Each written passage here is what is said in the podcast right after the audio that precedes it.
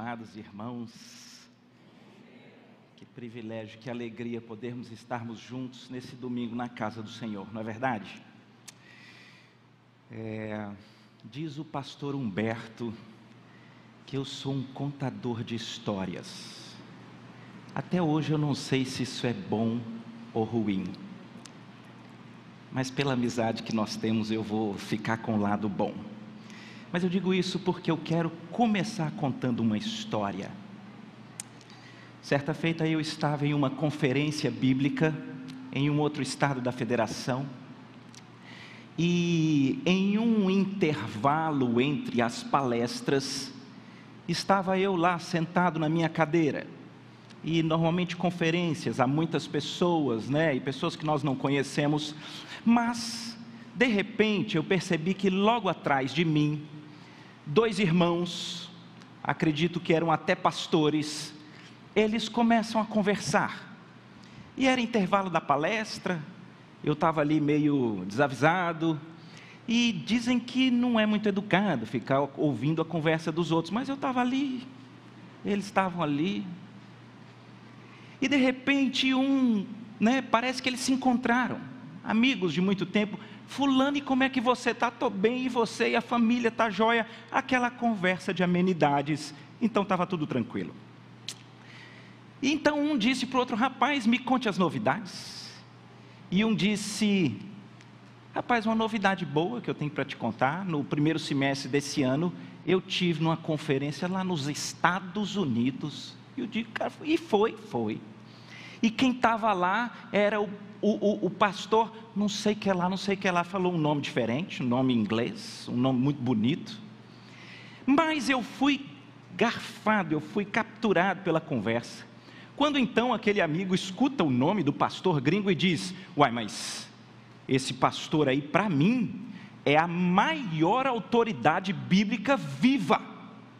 Quando ele falou isso, me capturou porque nós que somos pernambucanos, ouviu falar que uma coisa é a maior do mundo, melhor do mundo, logo a gente quer saber se é pernambucano. E aí, eles me conta como é que foi. Aí o que foi na conferência falou: rapaz, foi bom demais. Só para você ter uma ideia, eu vou te contar como é que ele começou uma palestra. Foi um negócio fantástico. E aí então, essas alturas eu já tinha botado o braço na cadeira para poder virar, né? Aqui, o ouvido ficar mais atento. Conversa boa, eu curioso. E aí ele disse que o figurão lá, que eu já, eu não sei quem é, eu perdi o nome do, do, do sujeito, começou uma preleção dizendo assim: imaginem que por absurdo ocorra uma grande conspiração tecnológica e física e os engendros do mal conseguem extirpar da face da terra todos os exemplares da Bíblia, todos. Aqueles que você tem no seu computador, nos seus aplicativos de celular, as suas diversas versões da Bíblia que você tem em casa, tudo foi um grande vírus que ele varreu tudo aquilo que se identificava fisicamente ou eletronicamente como sendo texto sagrado e tudo sumiu, não temos nada, nada, nenhuma centelha, nenhum texto, nenhum versículo das Escrituras.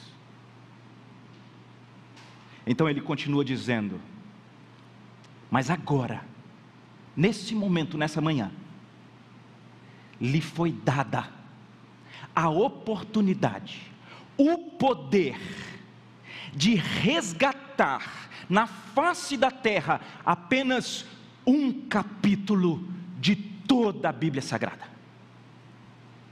Você tem que escolher, é você quem recebe esse poder, para poder resgatar só um único capítulo de toda a Bíblia Sagrada. Qual capítulo você resgataria? E o outro dizia: Foi mesmo, foi. E qual que é o capítulo? Eu já estava quase tombando para trás, a gente desce a cadeira assim, querendo ouvir. E o amigo disse: Não, ele deu um tempo grande para a gente adivinhar, adivinha você. Aí o rapaz disse: Eu acho que João, João 3. João 3, o encontro de Jesus com Nicodemos, aquele homem sábio, e Jesus fala do importa-vos nascer de novo. E, e, João 3, tem João 3, 16, 16, sem dúvida alguma, um texto tão conhecido que fala do amor de Deus que deu o seu filho para salvar, e outro dizia, não, não. Bem, se não é João 3, quem sabe João 10. Jesus é o pastor, é a porta, quem entra por ele tem vida, não. Peraí, é João. E o cara disse: Não. Ele então, Romanos, Romanos 8. Romanos 8 é talvez um compêndio da nossa nova identidade em Cristo, da tragédia do pecado, da depravação e o amor de Deus que faz tudo para o bem daqueles que o amam. Não. Peraí, mas é Romanos? Não, não é Romanos. Ele disse: bem, mas é Novo Testamento, né? Ele disse: Não, não, não. E o cara que estava tentando adivinhar, um cara bom, ia citando texto atrás de texto para ver se resgatava a Bíblia e não estava e não estava sendo aprovado. E ele falou assim: Mas é na criação. Então que Deus cria tudo, mas teria que ir pelo menos até o proto-evangelho, a primeira manifestação do evangelho, onde Deus disse que iria suscitar o descendente da mulher, que esmagaria a cabeça da serpente. E o cara disse: Não, o amigo foi ficando impaciente e diz: Diz para mim qual que é o capítulo que o, o, o tampa lá, o fera, disse. Ele disse: Adivinha você. Estava demorando, eu estava olhando, faltavam poucos minutos para começar a próxima palestra, eu estava ficando tenso. Aí o cara disse: Me diz o livro, pelo menos, que eu vou dizer o capítulo. E aí então, o que fora lá na conferência disse: é no livro de Isaías. Aí o cara Isaías. Bem, Isaías já começa com um convite à graça, né? Ainda que os seus pecados sejam vermelhos como a escarlata, né? Como o carmesim, carmesim, se tornarão brancos como a neve. O cara disse: Não. Você desiste? Aí o cara disse: Eu desisto. Pode falar.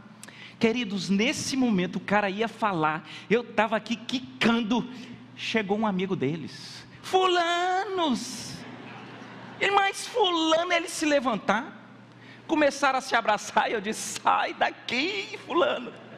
E eles começam a conversar, e daqui a pouco eles avisam lá na frente, em 10 segundos reiniciam as palestras, e eles falam: não, vamos sair. Eu falei: Deus, eu saio, viro amigo desses caras, ou não. Queridos, terminou sem eu saber qual é o capítulo. Eu não sei, pastor. Aí você sabe, né? O curioso, ele é assim. Ele quer muito saber uma coisa, mas quando ele não consegue saber, ele quer que os outros fiquem curiosos também. É grave. Mas desde então, toda vez que eu vou ao livro de Isaías, ou eu ouço sobre Isaías, eu fico, será que é esse? Será que é esse? Né? Chega Natal, Isaías 9, porque um menino nos nasceu, um filho se nos deu, o governo está sobre os seus ombros, o seu nome será maravilhoso, conselheiro, Deus forte, Pai da eternidade, príncipe da paz. Será que é esse?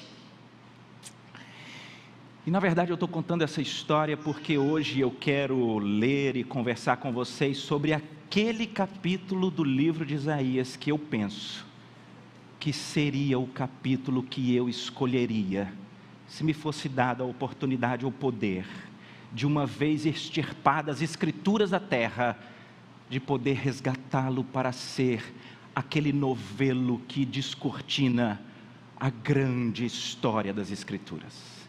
É aquilo que eu chamaria do capítulo chave das sagradas escrituras. É o capítulo Eu vou tomar água primeiro. Brincadeira, brincadeira. É o capítulo 53. É o capítulo 53. 53. Antes de ler o capítulo 53, deixe-me fazer algumas defesas. O capítulo 53 talvez seja o capítulo mais citado expressamente no Novo Testamento.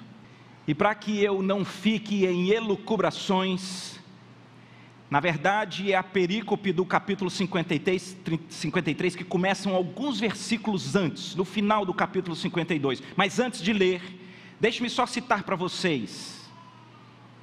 passagens do Novo Testamento que, de modo expresso, citam este capítulo, Romanos 15, 21, João 12, 38, Romanos 10, 16, Mateus 8, 17, 1 de Pedro 2, 24 e 25, Atos 8, 32 a 33, Apocalipse 5, versículo 6, 1 de Pedro 2, 22, Marcos 15, 28, Lucas 22, 37, todos esses são versos, são passagens que se reportam expressamente ao texto que nós vamos ler.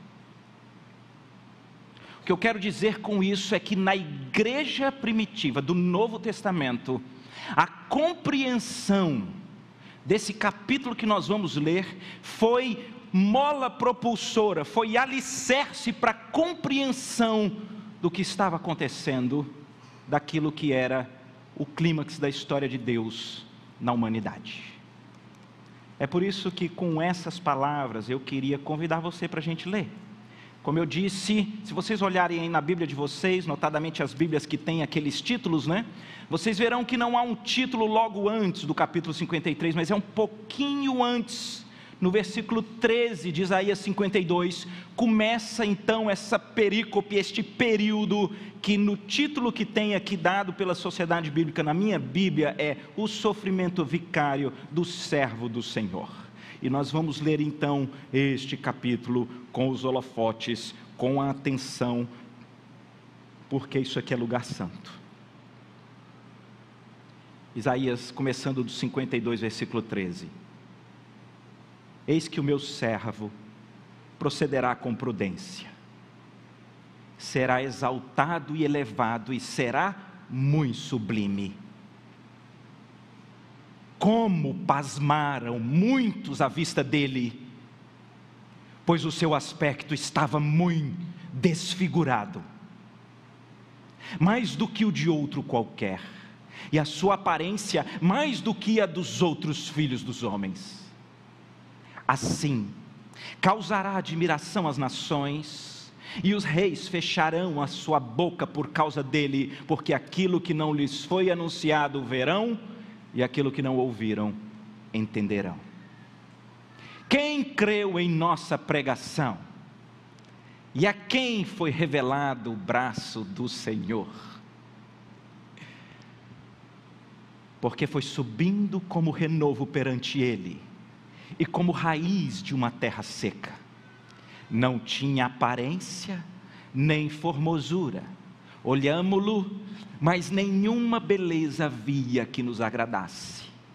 Era desprezado e o mais rejeitado entre os homens, homem de dores, e que sabe o que é padecer. E como um de quem os homens escondem o rosto, era desprezado, e dele não fizemos caso. Certamente, ele tomou sobre si as nossas enfermidades, e as nossas dores levou sobre si. E nós o reputávamos por aflito, ferido de Deus e oprimido. Mas ele foi traspassado pelas nossas transgressões e moído pelas nossas iniquidades, o castigo que nos traz a paz estava sobre ele, e pelas suas pisaduras fomos sarados.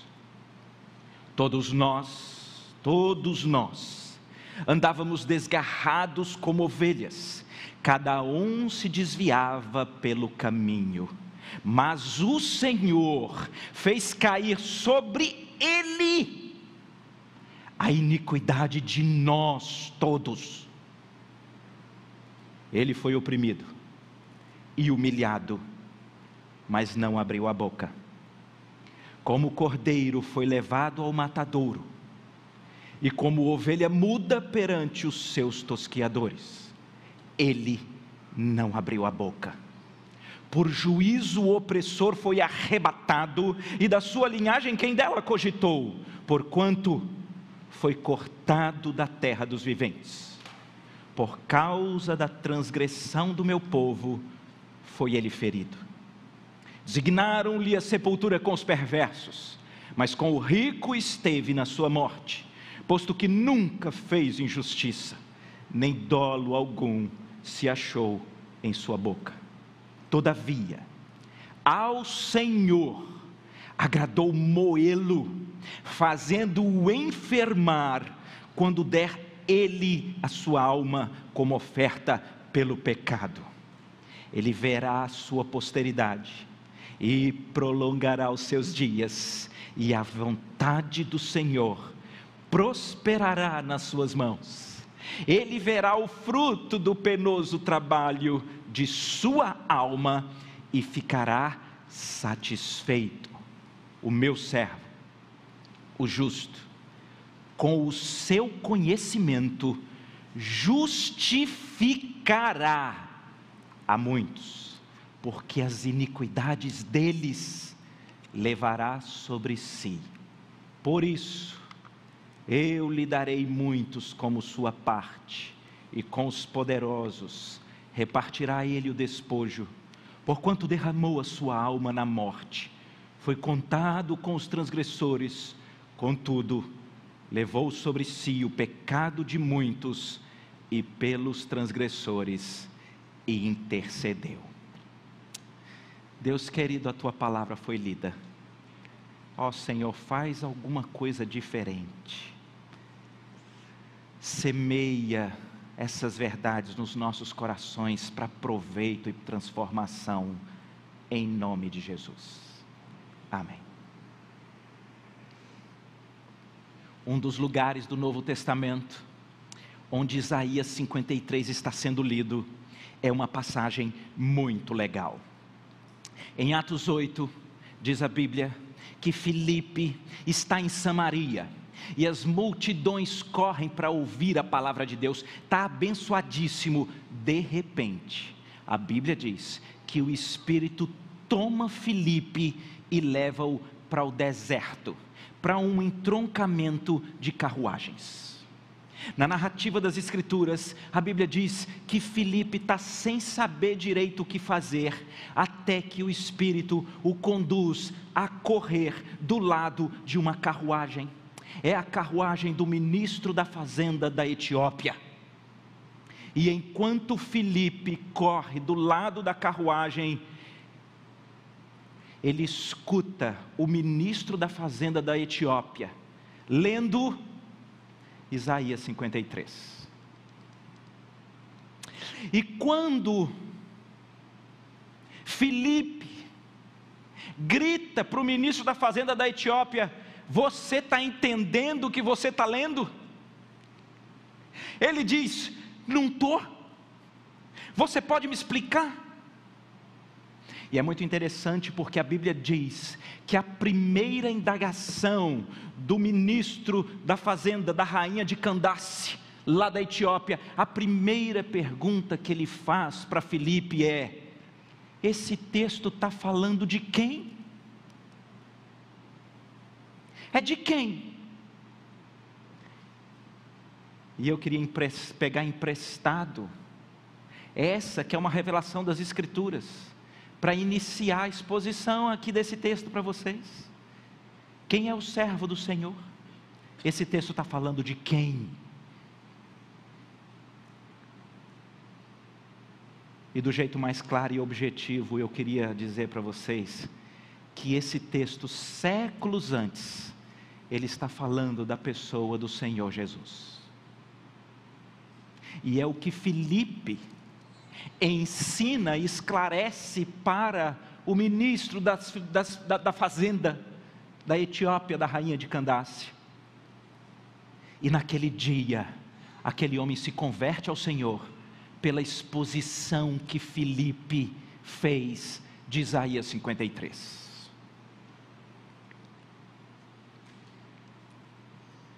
Quem é esse servo? Esse período que nós começamos a ler, ele tem expressões que elas parecem paradoxais. Tem estruturas que parecem estranhas de nós entendermos. De um lado, o texto sagrado diz que o servo do Senhor, ele é exaltado, elevado e sublime. É o que começa no versículo 13. Logo no início do, do, do, do capítulo 53, no verso 1, é dito que ele é o braço do Senhor. O que são essas expressões? O que isso quer dizer?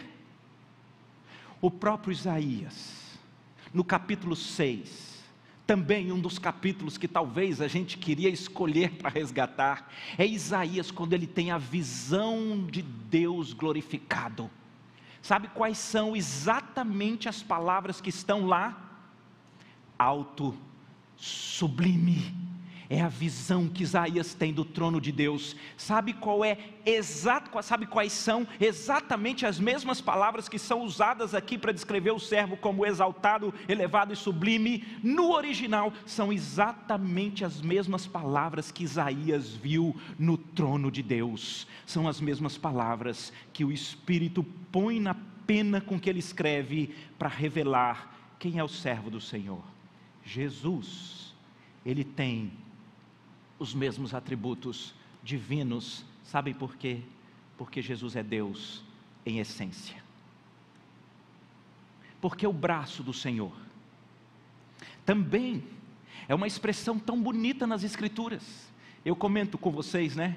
Eu faço muitas pesquisas e jogos quando eu estou estudando um texto aqui nos aplicativos. E de repente me chamou muito a atenção, porque eu falei: deixa eu jogar aqui braço e Senhor, para ver e é impressionante como diversas daquelas manifestações concretas do poder de Deus operando grandes milagres no Velho Testamento é sempre uma vez após outra dizendo que foi o braço do Senhor.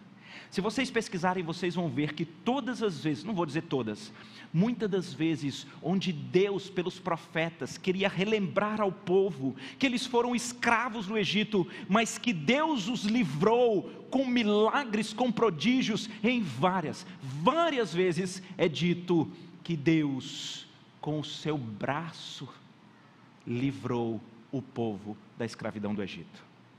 É porque Cristo, Ele é a própria manifestação concreta do poder de Deus.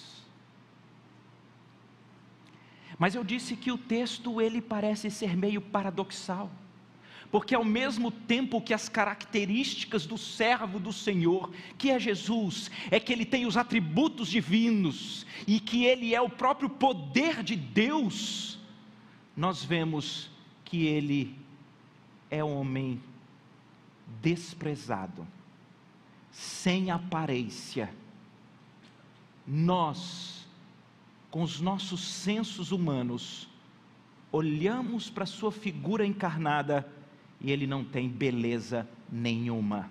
Pior, o texto diz que nós, como instinto humano, ao olharmos para o servo desfigurado, porque essa expressão que está aqui no versículo 14, desfigurado, nós temos por instinto aquilo que foi traduzido como pasmado.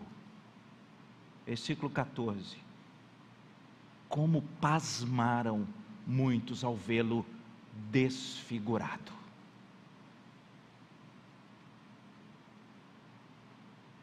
Quem é de quem esse texto está falando? É de Jesus. Jesus é aquele que alia os atributos e o poder divinos, porque Ele é Deus, sempre existiu. Cristo não é criatura, Ele estava no princípio, nada do que foi feito foi feito fora de Cristo, mas Ele assumiu a forma humana. Ele foi homem de dores. O texto está dizendo que ele não tinha aparência nem formosura.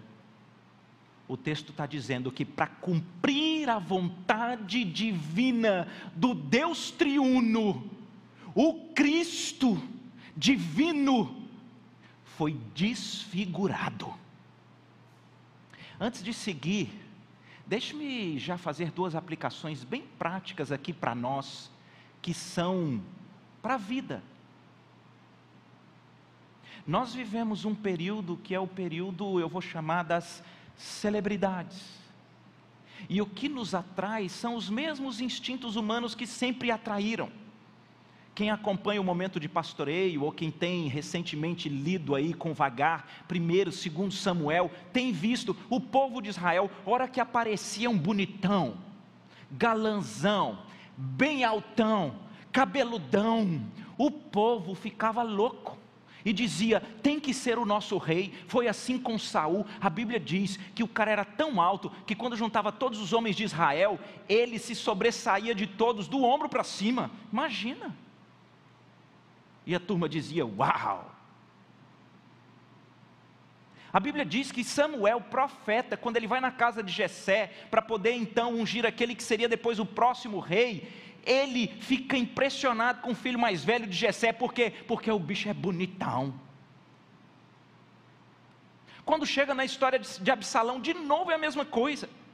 Existe um instinto humano que parece que a identidade, que parece que o significado, que parece que ser alguma coisa é ser pintuoso valendo. Porque quando vem Absalão, a Bíblia diz que da planta dos pés até o último fio de cabelo ele era perfeito. E gerava um frisson, porque a Bíblia é curiosa porque em relação a Absalão, diz que ele era celebrado pela sua beleza. Por que, que eu estou dizendo isso? Porque no maior plano de Deus realizado, que é o plano da salvação, não tem beleza, não tem formosura, não tem aparência, Há pessoas que talvez opressas por essa cosmovisão do mundo, elas vivem não apenas numa mordomia do corpo, onde nós devemos nos cuidar sim, e não tem problema vir para a igreja penteadinho, vem sim. O problema é que há pessoas opressas porque parece que elas nunca têm a beleza que elas gostariam para então elas se sentirem alguém. E há pessoas que de alguma forma são capazes de desenvolver talvez um próprio, eu vou chamar de rancor com Deus. Por que, que ele fez o meu nariz assim? Por que, que ele botou informações genéticas no meu DNA para parar de produzir cabelo numa certa idade? Por que, que Deus me fez nessa altura? Por que, que parece que o meu tecido adiposo é muito mais voraz do que os dos demais? Por que que, por que que, e muitas pessoas vivem sem saber que no maior plano de amor,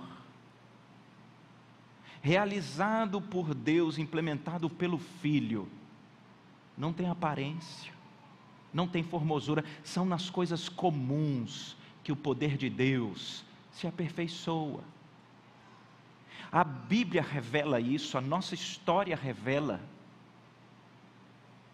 não são os que correm mais, não são os que sabem mais, não são os que são sábios segundo esse mundo, não são os que são celebridades pelas suas belezas, mas são aqueles que estão intimamente ligados com Deus e o plano de Deus para a sua vida, são esses que têm uma verdadeira identidade. Você tem crise de aparência, de formosura, o texto está dizendo, que o Filho do próprio Deus, quando vem a essa terra, não é o galanzão que muitas das vezes se pinta nos quadros ou se faz nos filmes e teatros. Ele não tinha beleza nem aparência. E uma das provas disso é que no Novo Testamento, quando Jesus, ao iniciar o seu ministério público, quando ele volta para Jerusalém, a cidade onde ele cresceu, as pessoas falavam: "Mas ele é comum". E ninguém queria ouvi-lo lá em Nazaré, não o receberam, sabe por quê? Porque Jesus sempre foi comum. Deixa eu lhe dizer, você que é comum,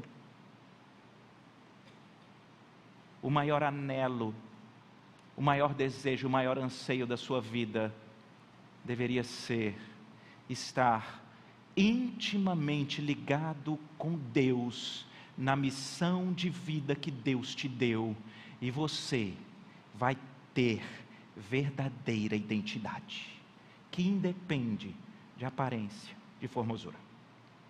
Mas uma segunda aplicação aqui que eu acho que é um passo mais doloroso que a gente vê na vida de Jesus. Existe uma uma angústia que não raras vezes nós ouvimos de pessoas que dizem: "Mas eu tenho me dedicado tanto a Deus. Eu tenho ido tanto à igreja. Eu tenho me esforçado até para ler. Mas de repente, Parece que uma conspiração das tragédias do universo vieram bater dentro da minha casa. E quem sabe é você que então recebe lá na porta da sua casa uma doença muito sinistra.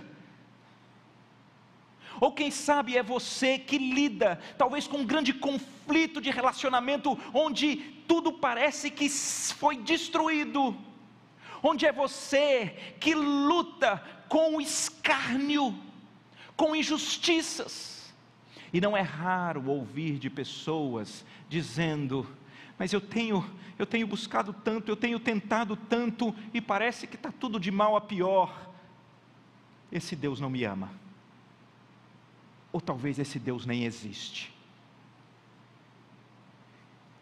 E eu que ainda estou na aplicação do meu primeiro ponto, porque eu estou olhando para Jesus, eu queria dizer para vocês, que na maior manifestação de amor de um plano que já existiu, que é a cruz, envolveu da parte de Deus no seu filho, ele ser desfigurado a Bíblia diz que aquilo que são os açoites romanos, a coroa de espinho, o ser traspassado, foram de uma tamanha crueldade que o nível de tragédia pela qual Jesus passa diz respeito a uma consequência na qual ele fica desfigurado. E as pessoas têm, de certa forma, essa, elas ficam pasmas pela intensidade do sofrimento da tragédia que o servo de Deus, o seu filho, passou. E aqui de novo eu queria dizer com você, dizer para você, nós temos um grave problema. Diante de qualquer sofrimento, a nossa mente roda para ver se a gente encontra alguma razão, algum fundamento.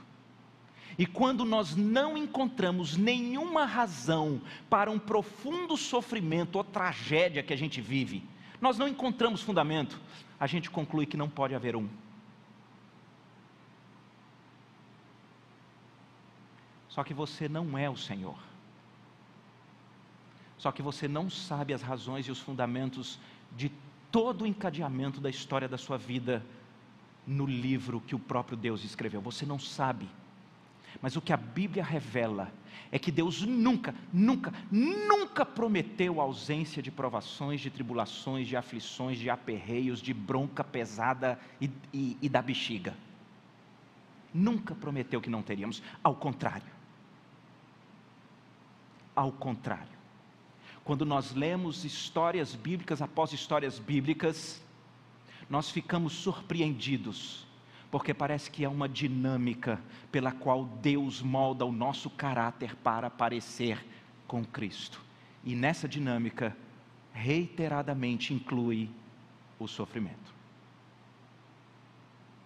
Se a gente olha a história de José, José passa pelo menos 20 anos por perseguições dos irmãos, perseguição do chefe, mentiras de quem está perto, esquecimento e abandono de quem promete, mas todo esse sofrimento era para moldar um caráter e era para salvar um povo.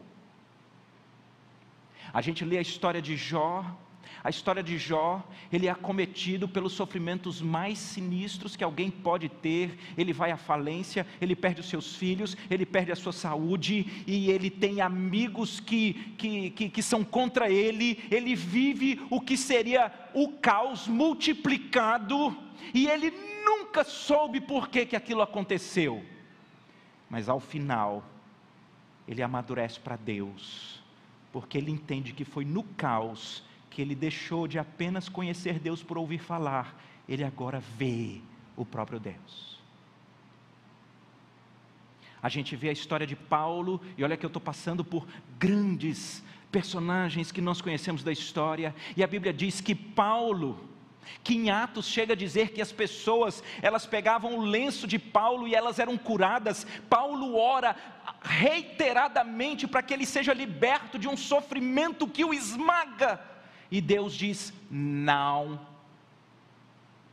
Esse espinho na carne aí, que é um negócio muito mal, eu uso tudo isso para que o meu poder se aperfeiçoe na sua fraqueza. Então eu quero terminar esse ponto para dizer que não é paradoxal.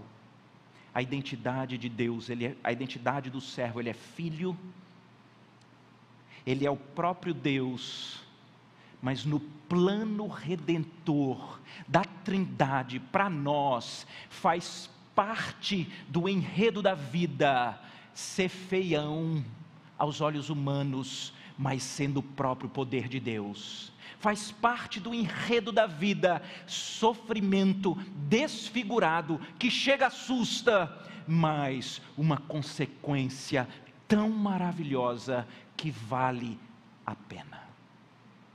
Não permita que as suas angústias de aparência ou as suas frustrações de sofrimento lhe roubem da plenitude do seu relacionamento com Deus. Nunca foi falta de amor, nunca foi falta de poder, sempre foi Deus usando todas essas coisas para te amadurecer para Ele e para que você cumpra o ministério que Deus lhe deu. O próprio Jesus, no final da vida, ele não está aguentando o tamanho do sofrimento pelo qual ele passa, porque ele está recebendo a ira de Deus, e ele diz: Pai, dá para passar isso de mim, mas veja, faz a tua vontade. Viver mesmo em meio caos, a vontade de Deus, é a experiência mais libertadora que qualquer um de nós pode ter. O texto é sobre Jesus não celebridade conforme o mundo, mas submisso, entregue ao plano de Deus para redimir um povo. E aí eu vou para esse segundo ponto. Por quê? Por que, que esse servo teve que vir? Por que, que Jesus teve que vir? E o texto explica. O texto explica que tem um problema com a humanidade, tem um problema comigo e com você, e esse problema é grave é um problema sério. E ele descortina aqui no texto com várias expressões. E as expressões que denotam os nossos problemas são dores. Você tem dor? Dores, o texto diz que nós temos dores. Enfermidades. Tem enfermidade? Temos enfermidades. Transgressões. Tem transgressão? Transgressões. Iniquidade. Iniquidade.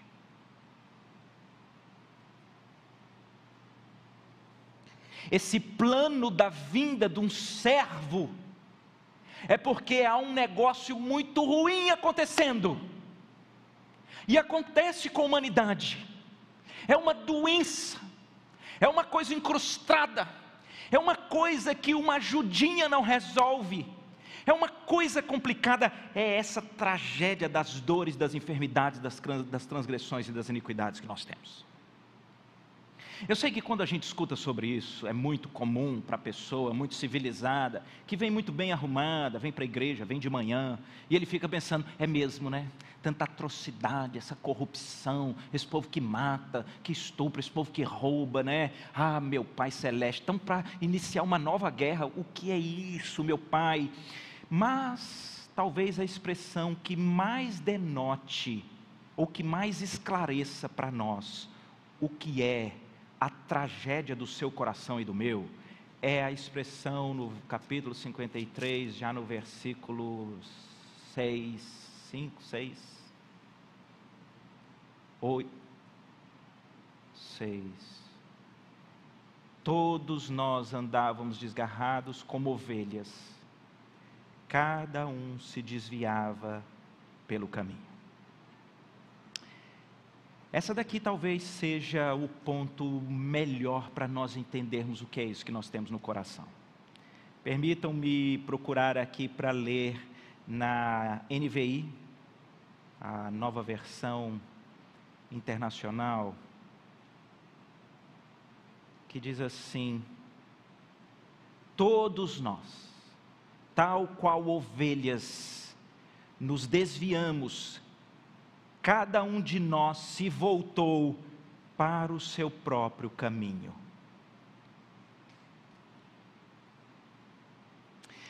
A gente pode tentar definir pecado como muita coisa, essas definições são certas, é a transgressão da lei de Deus, é assim, mas parece que aqui a gente tem um cerne. O grande problema da humanidade, o meu e o seu, é porque, primeiro eu, é o que eu acho que é certo, é o que eu acho que é melhor para mim cada um se desviava como uma ovelha que não quer ter pastor, quer ser o pastor de si mesma. Cada um veio, vai pelo caminho que acha que é o melhor. Queridos, esse é o culto da cultura onde nós vivemos. Não deixe ninguém dizer para você o que você pode ou não pode fazer. Não é assim? Crie, defina o que você quer ser e persiga o seu sonho e seja o que você quer ser. Ou segue seu coração e seja feliz. Essa é a raiz. Queremos ser os senhores da nossa história. Queremos definir o que é o certo e o que não é. É impressionante como, mesmo em nossos arraiais, se nós vamos conversar sobre a própria Escritura, se nós vamos às bases, a gente faz uma coisa curiosa, e aqui eu queria trazer gente que é religiosa. Às vezes você segue muita coisa das Escrituras, porque afinal de contas você é conservador na sua ética, então você concorda com muita coisa, mas chega em algo que você não concorda, então você transforma aquilo que seria o reino e o domínio do pastor em algo que você avalia de acordo com a sua vontade, com a sua, com a sua sabedoria, os seus desejos, e você diz: não, mas nesse ponto aqui, olhando para a minha vida, não se aplica. Sabe o que é isso? É ovelha que só faz o que quer. Quando eu acho que eu estou obedecendo ou seguindo o pastor, mas eu estou fazendo aquilo que eu estou achando que é bom, no fundo eu estou seguindo o que eu quero. E no primeiro momento que há um hiato entre aquilo que seria o caminho do pastor e aquilo que eu quero, eu vou seguir o que eu quero. E essa é a natureza da perdição do ser humano. Esse negócio vem de muito cedo. Quem tem filho sabe. Quem tem filho sabe. Né? Se você tem mais de um filho, e de repente você, a mamãe, fez aquela que é a comida preferida. E a mamãe fala: "Tá pronto, queridos". E os meninos chegam, tudo na mesa, e a mamãe então tem lá os meninos tudo. E ela fala assim: "Eu ponho primeiro para quem?" Hã? O que que a gente vai ouvir? Primeiro eu. Primeiro eu. Compra um brinquedo. Tem uma coisa legal vai fazer qualquer coisa, tem que escolher alguém para ser primeiro. Primeiro quem? Primeiro eu. Porque é isso. Cada um de nós queremos resolver a nossa vontade primeiro, segundo a nossa sabedoria, os nossos desejos. Somos como ovelhas que precisam ser pastoreadas e terem domínio, porque isso nos abençoa, mas não, nós queremos seguir os nossos instintos, aquilo que a gente acha que nos dá prazer, e a gente não está nem aí para ninguém, porque primeiro eu. E o que é que está por trás então dos, dos grandes crimes? Primeiro eu. O que é que está por trás de uma guerra que pode explodir a qualquer momento? Primeiro eu. Na verdade, existe uma grande tragédia na humanidade. Todos nós somos enfermos por uma doença que é muito mais grave do que qualquer câncer, qualquer Covid, qualquer nova pandemia que surja, e o nome dessa doença é o pecado. E o pecado, deixa eu conceituá-los para vocês, deixa eu conceituá-lo para vocês, é quando nós queremos assumir o lugar de Deus na nossa própria vida. Nós não estamos mais debaixo de um domínio, de um senhorio, nós queremos ser os senhores da nossa história. Em algum momento pode parecer que aquilo que você está querendo parece até bom, parece até com aquilo que Deus queria, mas no fundo é sempre o que você quer, é o que você acha que é melhor. E isso vale até para aquelas pessoas abnegadas. Vou pegar de novo o exemplo de uma mãe Ela então diz: Ah, esse não é o meu caso, porque eu me dou, eu sirvo todo mundo, eu faço tudo para todo mundo, eu perdi tudo por causa de todo mundo. Mas se você no fundo for conversar com ela, ela vive uma grande dor, porque ela vai te dizer: a única coisa que eu queria era que as pessoas reconhecessem, queria que elas reconhecessem a minha abnegação, o que eu fiz, porque ao final nunca deixou de ser por você. Essa doença, ela destrói, essa doença, ela nos rompe do relacionamento com o nosso pastor, com o nosso Senhor. Essa doença, ela mata. Qual o remédio? Qual o remédio? Alguns vão dizer: nós estamos num ano de política. Todos nós sabemos a resposta. Qual o remédio para a sociedade? Educação, saúde, segurança. Não é assim? Todos vão dar esse remédio e ao longo da história. Ele tem resolvido as questões mais profundas do ser humano. No início do século passado, muitos escritores intelectuais, vendo, imagina no início do século passado as dificuldades de acesso à educação, de acesso à saúde, de acesso à segurança, difíceis, mas de repente um país começa a se despontar ele se torna o país com o maior número de universidades e o maior índice de pessoas escolarizadas. Mas não é só isso. Esse país começa a despontar como um país do melhor índice de saúde. Mas não é só isso. Esse país começa a se despontar como um dos países mais fortes no seu poderio de segurança e todos aqueles escritores intelectuais vendo de repente uma nação que está dando certo na educação, na saúde, na segurança, falam: essa é a redenção da sociedade. Esse país era a Alemanha.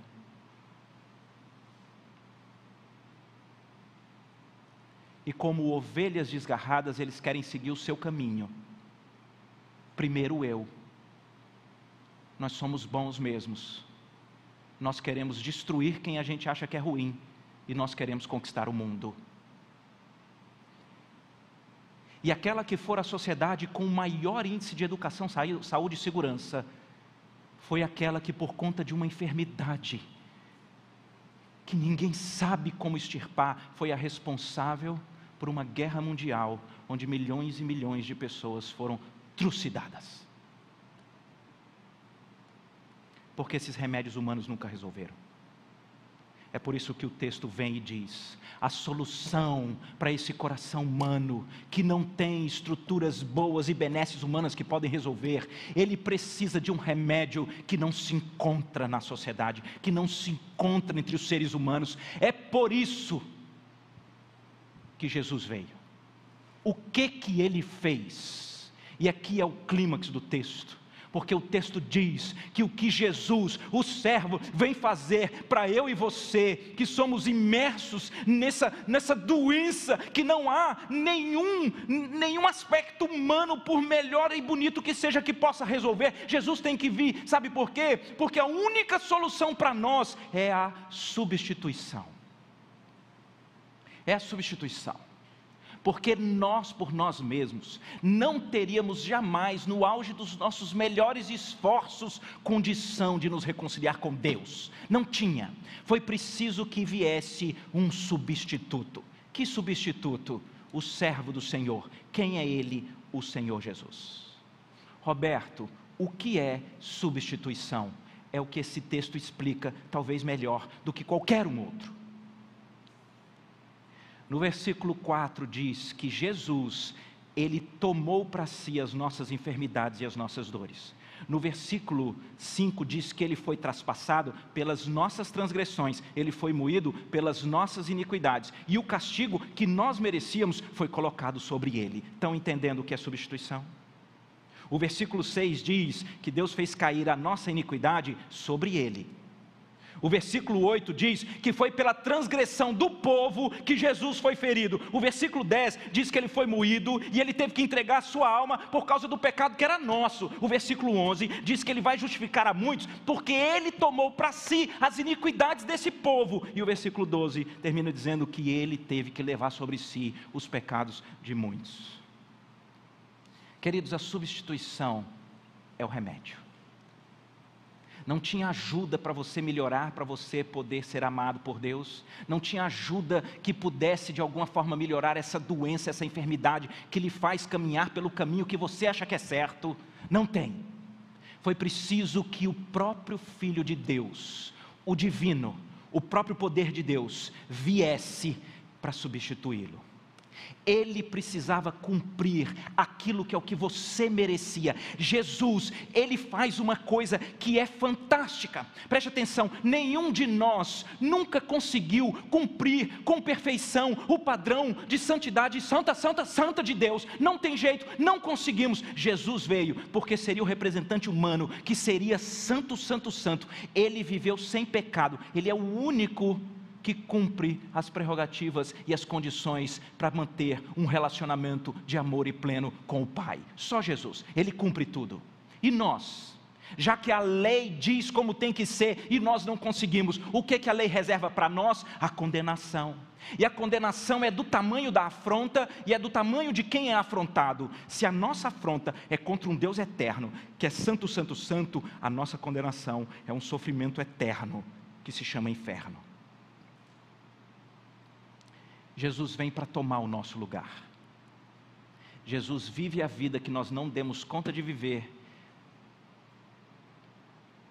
para Ele receber a condenação que nós não daríamos conta.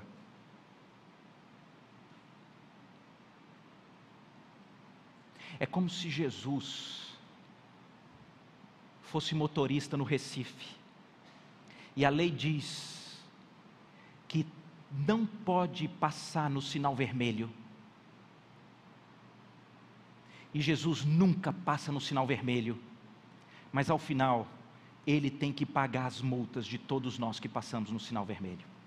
Ele cumpre duas vezes, para que eu e você possamos ser justificados. Essa é a substituição.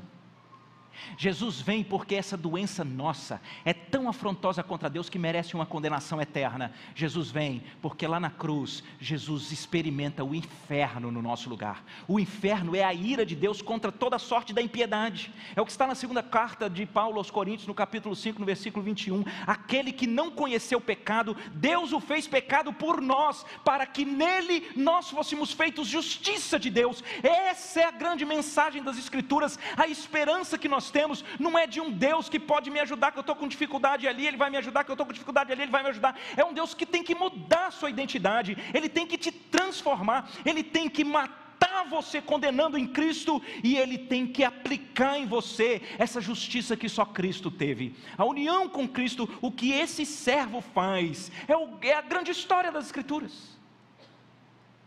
É como se você imaginasse, quem sabe, num reino longínquo, um rei que está indo pela sua carruagem, talvez na ponte mais alta, por cima do rio mais caudaloso. E ali então parece que ele vê aquela moça, que ela está com a pedra amarrada no, no pescoço, e ela pula naquele rio caudaloso.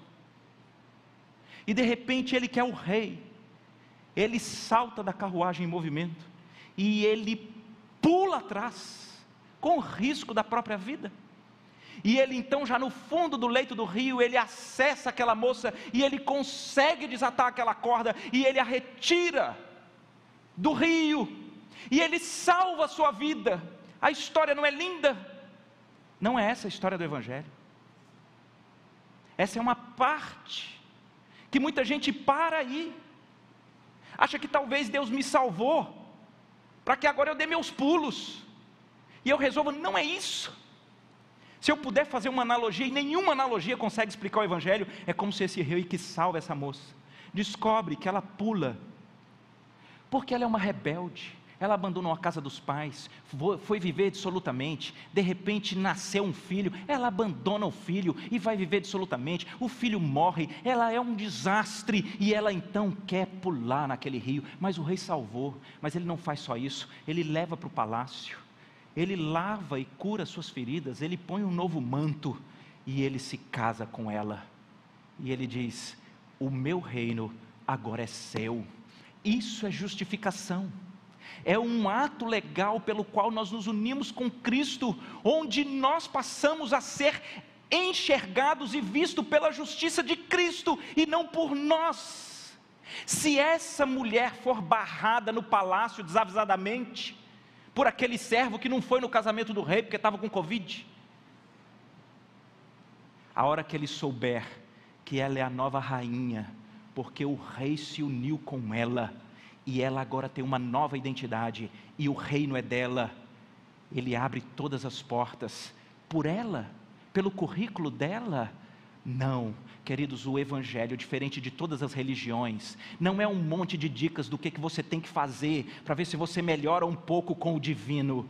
O Evangelho é boa notícia, é para falar o que, que Jesus fez. Ele veio, ele viveu a vida que você não dava conta, ele foi condenado no seu lugar para te justificar, ele se une com você. Preste atenção nessa estabilidade. Quando Deus olha para você, ele não vê o seu currículo que te condena, ele vê o seu servo justo que com o seu conhecimento, ele morreu por você para transferir para você a justiça que ele tem. Por isso você é filho, você é amado, você é aceito pela eternidade com o Pai. Esse texto é fabuloso.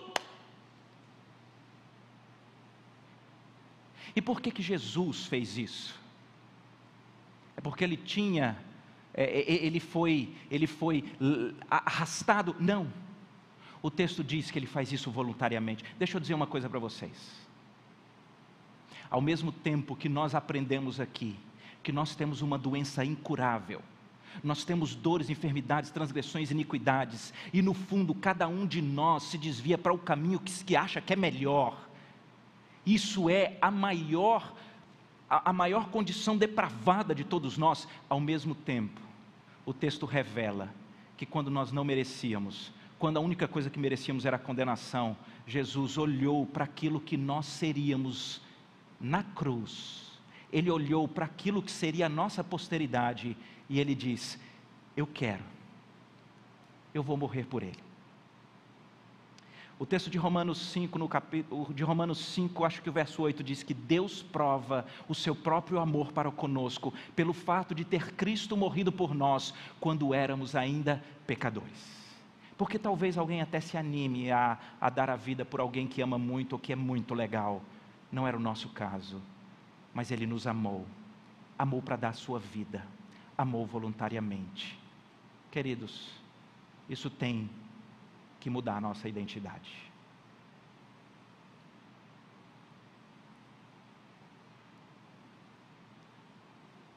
Que amor é esse de quem se esvazia da sua glória? Que amor é esse de quem sofre a ira de Deus que devia cair sobre a sua iniquidade? Que amor é esse de quem foi fiel até o fim, até a morte, até a morte de cruz como maldito? Que amor é esse que vai até o fim para te salvar? Mas para te resgatar, mas para te justificar, para te dar uma nova identidade. Que amor é esse? Deixa eu terminar dizendo para vocês o que eu acho que isso tem que fazer conosco. Queridos, a gente tem que descolar das circunstâncias da vida. Não dá. Se você é como muitos de nós, que não adianta lutar pela beleza, não é o nosso dom. Não tem jeito. Você pode olhar para Cristo e você pode saber que nele já nos foi dada toda a beleza da eternidade para viver com o Pai. Vai ter trauma. Vamos falar com você dos seus sofrimentos. Eu não quero tripudiar, nem dizer que é fácil passar pelo que você está passando. Mas eu quero lhe dizer que quando você é, se apropria no coração dessa nova identidade que o Rei dos Reis, o Rei do Universo, teve que enfrentar por você, eu te pergunto: há algum sofrimento que pode se aproximar do tamanho do amor que foi revelado a você em Jesus? Não tem se apropria, querido, dessa nova identidade que nós temos sendo justificados pelo próprio servo, pelo Cristo que veio. E não viva nesse desespero existencial, como se os seus sofrimentos e as suas tragédias fossem Deus não te amando, ou fosse a conspiração do universo, ou que você fosse o coitado da existência. Você tem o Senhor Jesus, quem tem o Senhor Jesus tem tudo. Quais são os reflexos disso nas nossas vidas? A gente já pode viver desde já a eternidade. Porque esse Jesus que está aqui, ao tempo que disse que nós passaríamos por muitas tribulações, ele diz: Eu estou convosco todos os dias até a consumação dos séculos. Imagina, nós já podemos desfrutar da presença do justo, que com seu consentimento morreu por nós, para nos dar a justiça dele por todo sempre. Uma última aplicação. Quando nós nos apropriamos dessa história transformadora no nosso coração, quando isso explode como verdade na nossa vida, então a gente consegue ser como Jesus nos nossos relacionamentos. Tem alguém que não merece o seu amor? Em Cristo você consegue amar. Tem alguém que não merecia o perdão? em Cristo você consegue perdoar. Mas Roberto, perdoar e o tamanho da dívida, da ofensa ou da, da injustiça. Deixa eu te dizer, quando Jesus explica naquela parábola do credor incompassivo, qual é a relação entre a maior injustiça que você já sofreu e as suas afrontas para com Deus, ele faz uma relação onde as suas afrontas para com Deus são mais ou menos 400 mil vezes maior do que a maior ofensa, abuso, traição, maldade que você já sofreu. Perdoar é você ter que pagar o preço mesmo, é. Mas você paga quando você já recebeu o maior crédito do planeta, que foi o Senhor Jesus pagando os seus débitos impagáveis com o Deus Criador. Você pode perdoar como Jesus. Você pode amar como Jesus. Você pode servir como Jesus, porque você vai estar linkado na fonte do amor. Você vai estar linkado na fonte do perdão. Você vai estar linkado na fonte que é a sua identidade. Isso muda a forma como nós vivemos desde agora. E isso muda a forma como nós vivemos a nossa eternidade.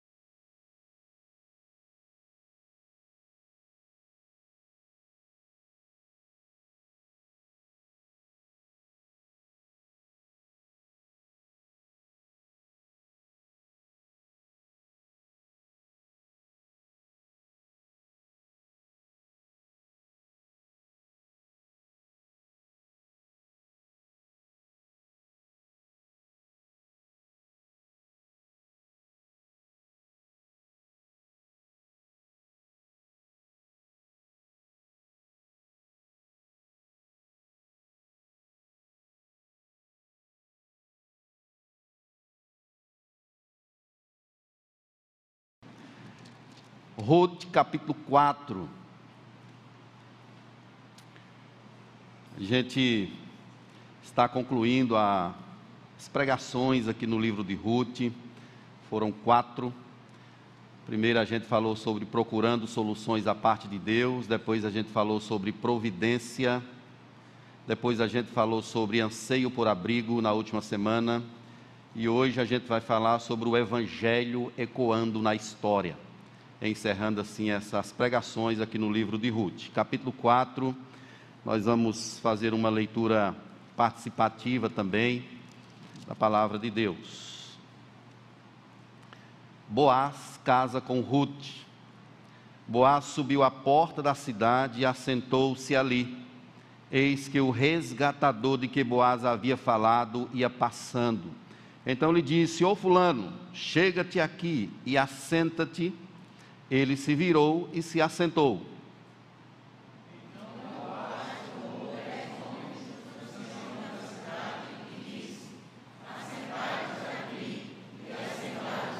disse ao resgatador: Aquela parte da terra que foi de Elimeleque, nosso irmão, Noemi, que tornou da terra dos Mabitas, a tem para a venda.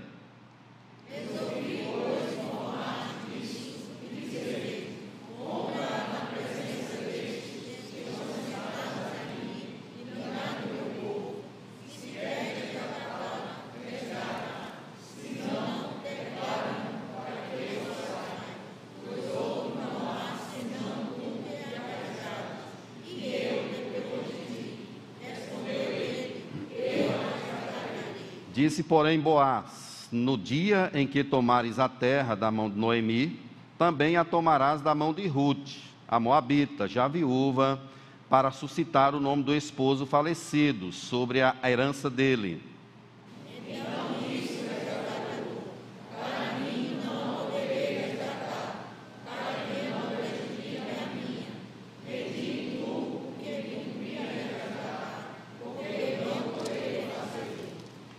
E este era, outrora, o costume em Israel, quanto a resgates e permutas.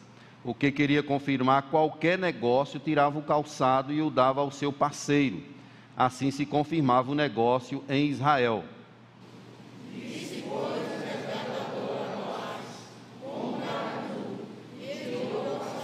Então Boaz disse aos anciãos e a todo o povo: Sois hoje testemunhas de que comprei da mão de Noemi tudo o que pertencia a Elimeleque, a Quilion e a Malom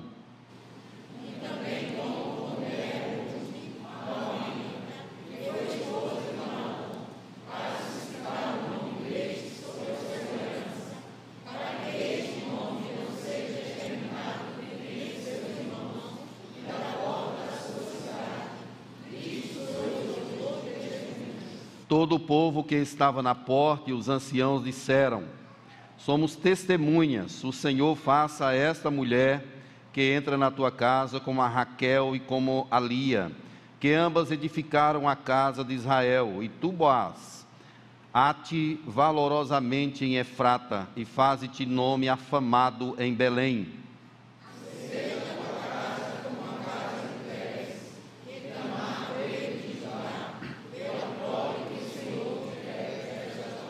Assim tomou Boaz a Ruth e ela passou a ser sua mulher, coabitou com ela e o Senhor lhe concedeu que concebesse e teve um filho.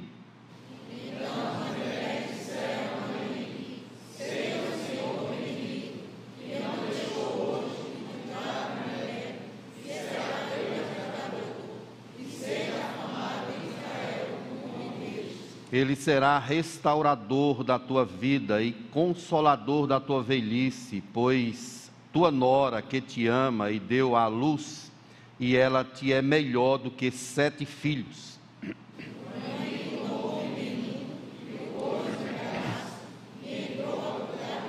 As vizinhas lhe deram um nome, dizendo: A Noemi nasceu um filho, e lhe chamaram Obed.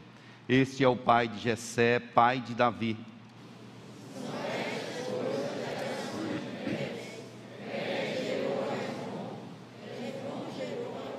Rão gerou a Aminadab.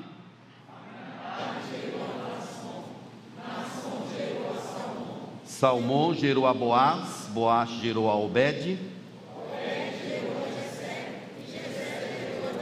Amém. Deus, louvado seja o teu nome, Pai. Obrigado pelo coração generoso dos irmãos, dizimistas, ofertantes. Que o Senhor dê sabedoria à liderança dessa igreja, para que o nome do Senhor seja glorificado.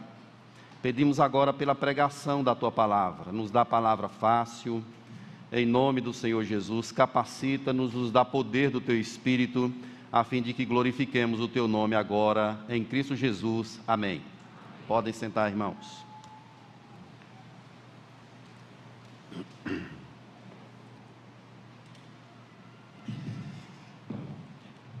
Se de repente Deus resolvesse fazer algo bem trágico para abençoar a sua vida, deixasse uma coisa aparentemente ruim acontecer, para fazer cumprir os seus propósitos, para que o Evangelho se torne conhecido quando olhamos para a história bíblica, nós percebemos o trabalhar de Deus um tanto estranho à nossa vista. Deus fez soar o Evangelho desde os primórdios.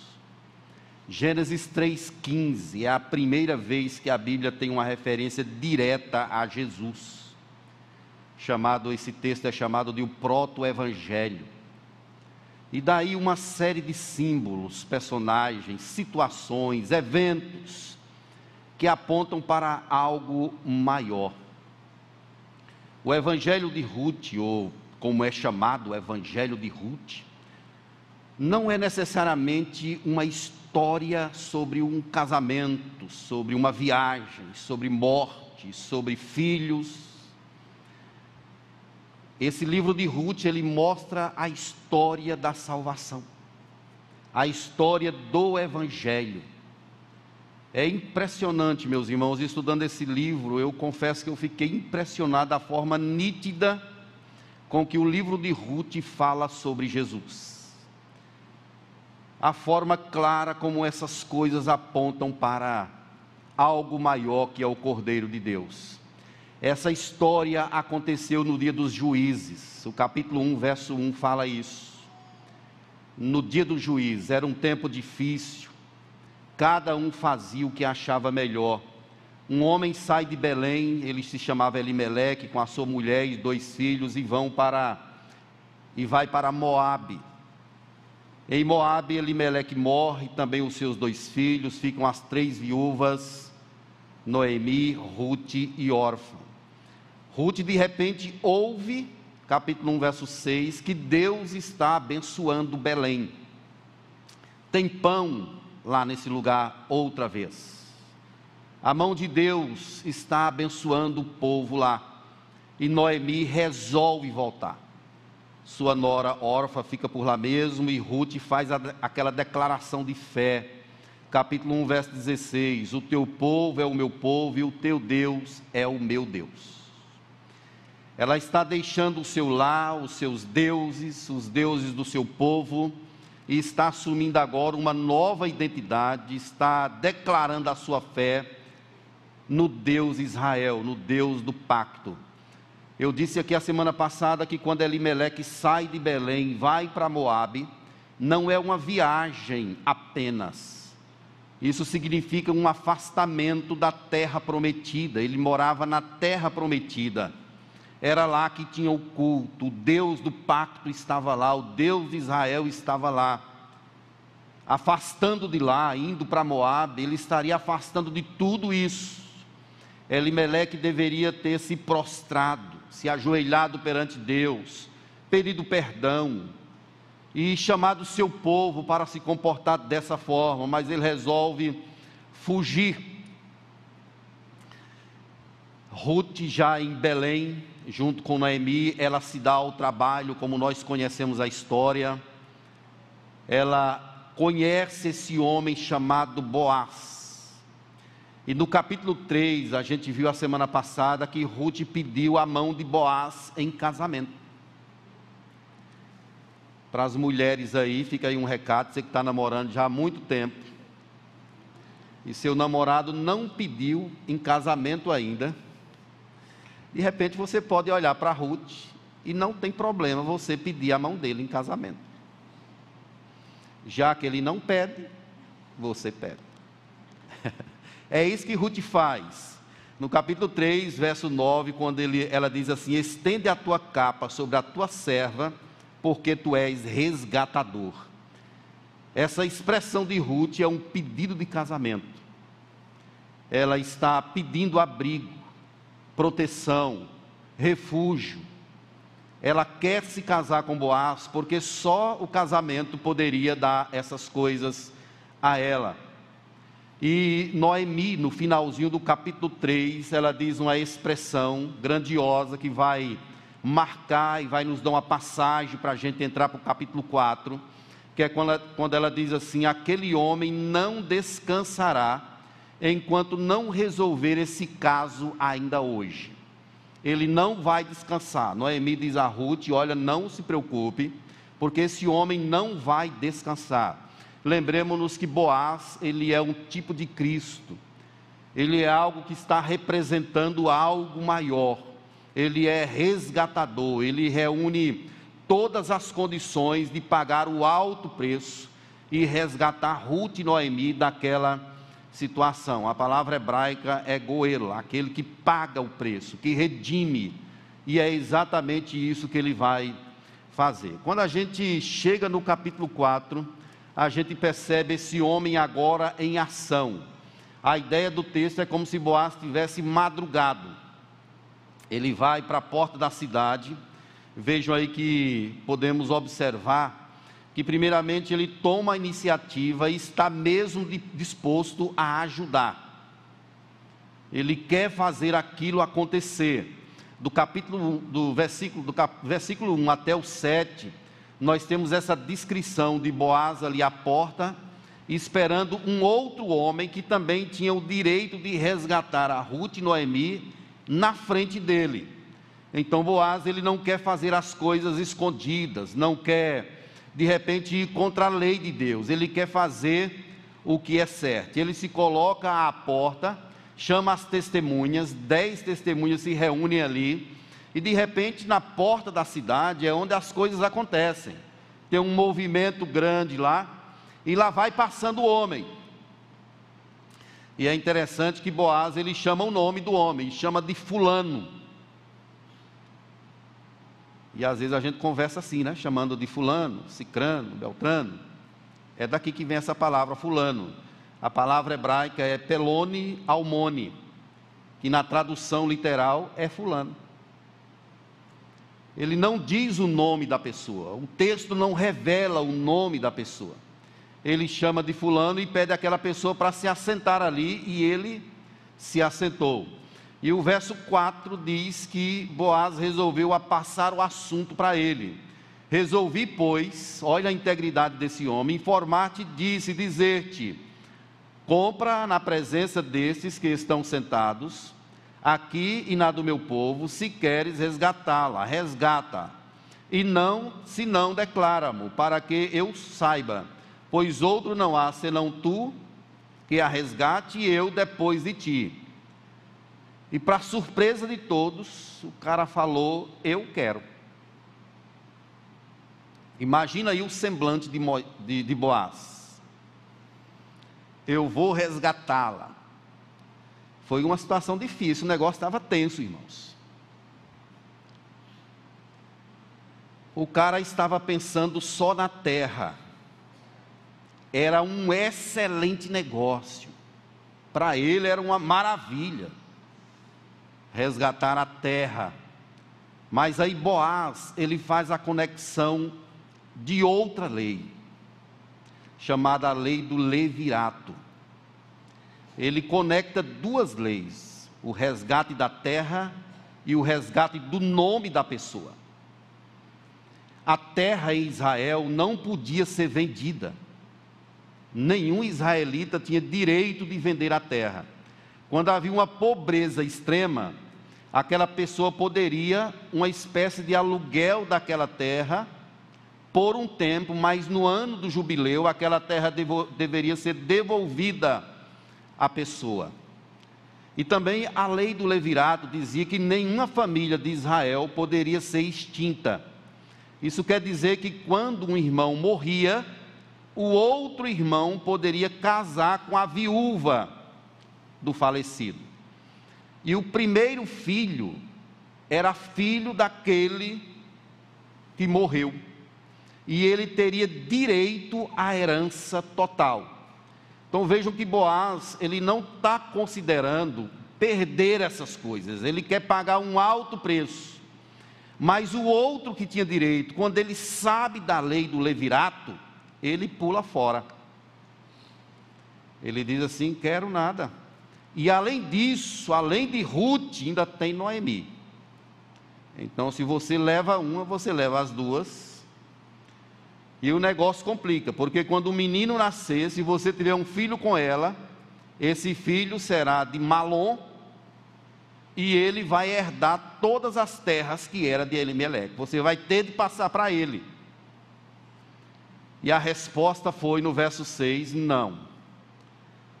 Não a poderei resgatar para que não prejudique a minha. Vejo que ele não está pensando nos outros Boaz, ao contrário, está pensando em Malom. É claro que ele queria Ruth também, mas ele quer ajudar. A Bíblia NVI, ela diz assim: não, nesse caso não poderei resgatá-la, pois poria em risco a minha propriedade. Então, se eu tiver um filho com Ruth, ele também vai ser herdeiro. E não é um bom negócio para mim. E aí, meus irmãos, é aqui que Boaz ele ele assume esse papel de alguém que vai ajudar. Eu já quero chamar a sua atenção aqui para algo que Cristo fez por nós. Como isso é claro, falando sobre o evangelho. Jesus ele pagou esse preço por nós não havia nada em nós que poderia chamar a atenção de Jesus. Mas graciosamente, ele resolveu pagar um alto preço por nós. Aquele cara que poderia ser o resgatador, ele estava pensando na herança. Mas olhem o que Romanos 7, 8, 17 diz: Ora, se somos filhos, somos também herdeiros herdeiros de Deus e co-herdeiros com Cristo Jesus. Nós herdamos algo grandioso. Em Filipenses 2:5, Paulo traz uma palavra grandiosa, quando ele diz assim que ele subsistindo em forma de Deus, não julgou como usurpação ser igual a Deus. Antes, a si mesmo se esvaziou, assumindo a forma de servo tornando-se em semelhança de homens e reconhecida em figura humana. A si mesmo se humilhou, tornando-se obediente até a morte morte de cruz. Ou seja, Jesus abriu mão de tudo. Ele assumiu a forma de servo. E é exatamente nesse sentido que Boaz está representando Jesus, porque ele se doa ele quer entregar tudo, ele não está nem aí para a herança que ele vai ter de dividir. Ele quer ajudar e está intencionalmente voltado para isso, para ajudar. Não apenas isso, meus irmãos, mas Boaz está disposto a pagar o alto preço. É isso que os versos 7 a 10 vai nos revelar. Aquilo não era barato, era caríssimo Elimeleque vendeu aquele direito, ele alugou as terras por um tempo. E Boaz resgatar seria algo caro para ele. Ele era solteiro, era um homem de propriedade, já era um senhor de idade. Ruth era uma mulher mais jovem. Além disso, era moabita, e ele vai ter de pagar todo esse preço, considerando essas pessoas que eram proscritas à sociedade de Israel. O moabita não podia fazer parte daquelas tendas, mas Boaz ele está disposto a levar isso adiante, meter a mão no bolso, pagar por aquilo e depois entregar a herança, se caso viesse um filho. Ele está disposto mesmo a pagar o alto preço. O verso 9 diz assim: Comprei da mão de Noemi o que pertencia a Limeleque, Malom e Quilion. Ele pagou tudo, ele sofreu, enfrentou todos os riscos daquilo. E olha o verso 10, ele diz assim: Tomo por mulher a Moabita. Com isso aqui, meus irmãos, ele está dizendo exatamente a identidade de Ruth, até então, conhecida por todos como a Moabita. Lembremos-nos que os Moabitas, eles vêm de uma, um incesto, é de um incesto que vem essa família. Mas veja o que Boaz está assumindo para que essa mulher pertença à comunidade de Israel. Ele é, na verdade, um tipo de Cristo. Tem um comentarista chamado Warren Wisby, ele diz assim: Boaz estava disposto a pagar qualquer preço para resgatar a mulher e sua propriedade simplesmente porque a amava. Ele estava disposto a tudo. Agora lembrem de Cristo. Cristo se dispôs a tudo. Sofreu, verteu seu sangue, aceitou ser injuriado, desafiado por Satanás, tudo isso porque ele nos amou. Ele nos amou quando nós ainda éramos seus inimigos. E ele vem e paga um alto preço por nós. Enfrenta o deserto, enfrenta tentações, enfrenta a cruz, não levou em caso a ignomínia, a vergonha. O profeta Isaías, que foi lido aqui de manhã, capítulo 53, versos 4 e 5, ele fala assim: certamente ele tomou sobre si as nossas enfermidades, as nossas dores levou sobre si, nós o reputávamos por aflito, ferido de Deus e oprimido, mas ele foi traspassado pelas nossas transgressões e moído pelas nossas iniquidades. O castigo que nos traz a paz estava sobre ele, e pelas suas pisaduras fomos sarados. Boaz estava disposto a pagar um alto preço assim como Jesus, que assume a forma de servo e vem para a nossa terra, é um de nós, se faz um de nós e está mesmo disposto a pagar um preço altíssimo. A Bíblia diz que Jesus gritava, não foi fácil a cruz. Ele dizia: Deus meu, se possível, passa de mim esse cálice. Ele tinha medo como homem, ele tinha necessidades como homem. Chamou os discípulos para oração e chegou a suar sangue. Ele diz que a minha alma está triste, profundamente triste até a morte. São as dores daquela agonia. Ao Senhor agradou moê-lo, fazendo enfermar é o servo que está disposto a entregar tudo em favor do seu povo. O preço foi alto, mas aqui, meus irmãos, nós temos a descrição de algo maravilhoso. O testemunho de, de Boaz mostra que Deus faz o improvável.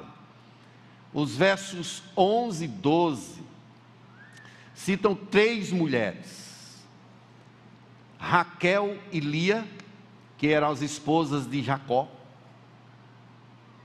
Elas eram estrangeiras, eram parentes, mas moravam em outra região. Elas moravam no Oriente, conforme Gênesis 29, 1.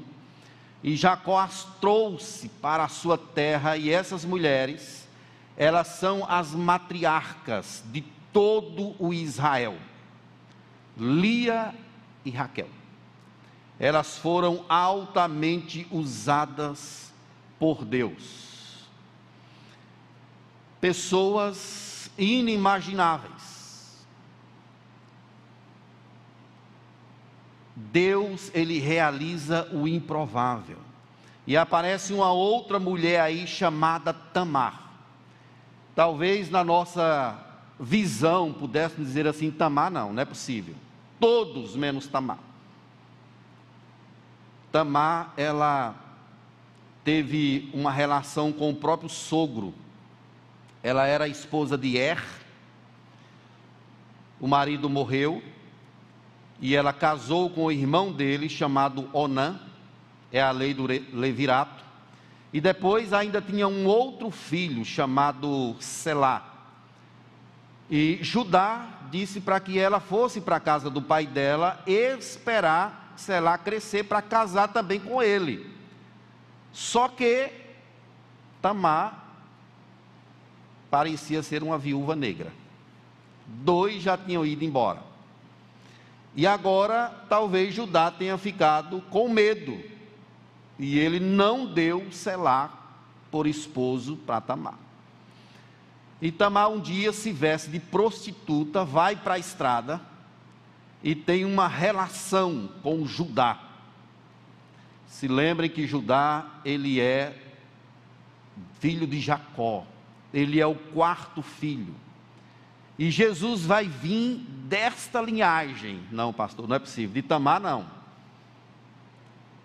Tamar engravidou de Judá e teve dois filhos, casal de gêmeos, um casalzinho, ou gêmeos, melhor dizendo, Perez e Zera. São os dois filhos. E esse moço chamado Perez, ele vai aparecer na genealogia de Jesus, Mateus capítulo 1, verso 3. Está lá Perez, o filho de Tamar, fruto de uma de um negócio feio aos nossos olhos.